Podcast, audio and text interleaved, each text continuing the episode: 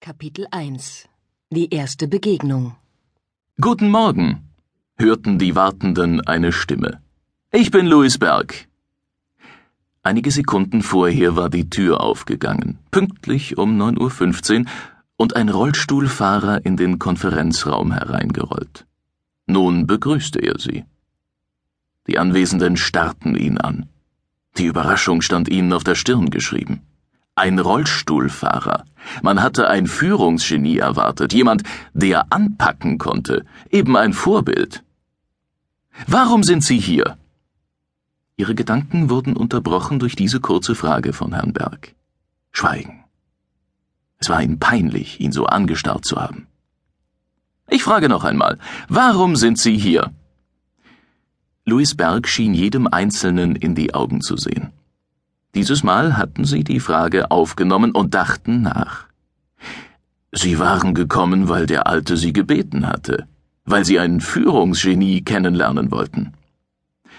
Frau Salm, die Marketingleiterin, antwortete, weil der Alte, also Herr Gruber, uns darum gebeten hat.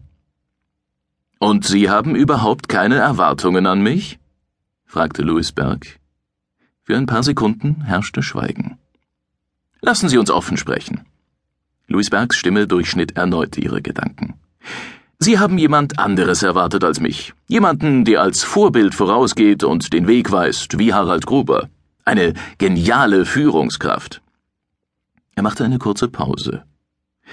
Für mich ist das Wort Führungskraft nicht optimal.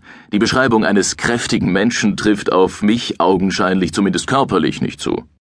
Ich führe nicht mit Kraft. Statt von Führungskräften zu sprechen, schlage ich vor, wir sagen Leader. Dieses Wort symbolisiert für mich ein Führen ohne Kraft, ohne Kampf. Trotzdem oder gerade deshalb hat mein Freund Harald mich gebeten, hierher zu kommen. Er hat diese Firma aufgebaut. Eine fantastische Leistung. Aber als er vor drei Jahren in den Ruhestand ging, da zeigte sich plötzlich, dass er überall fehlte. Er wartete drei Jahre ab, um seinen Nachfolgern eine Chance zu geben. Aber die Stimmung wurde immer schlechter. Die meisten haben den Spaß an ihrer Arbeit verloren. Es gab Streit und einige bewährte Mitarbeiter haben gekündigt. Als Visionär kann Harald Gruber sehen, dass sie auf dem direkten Weg in eine Krise sind.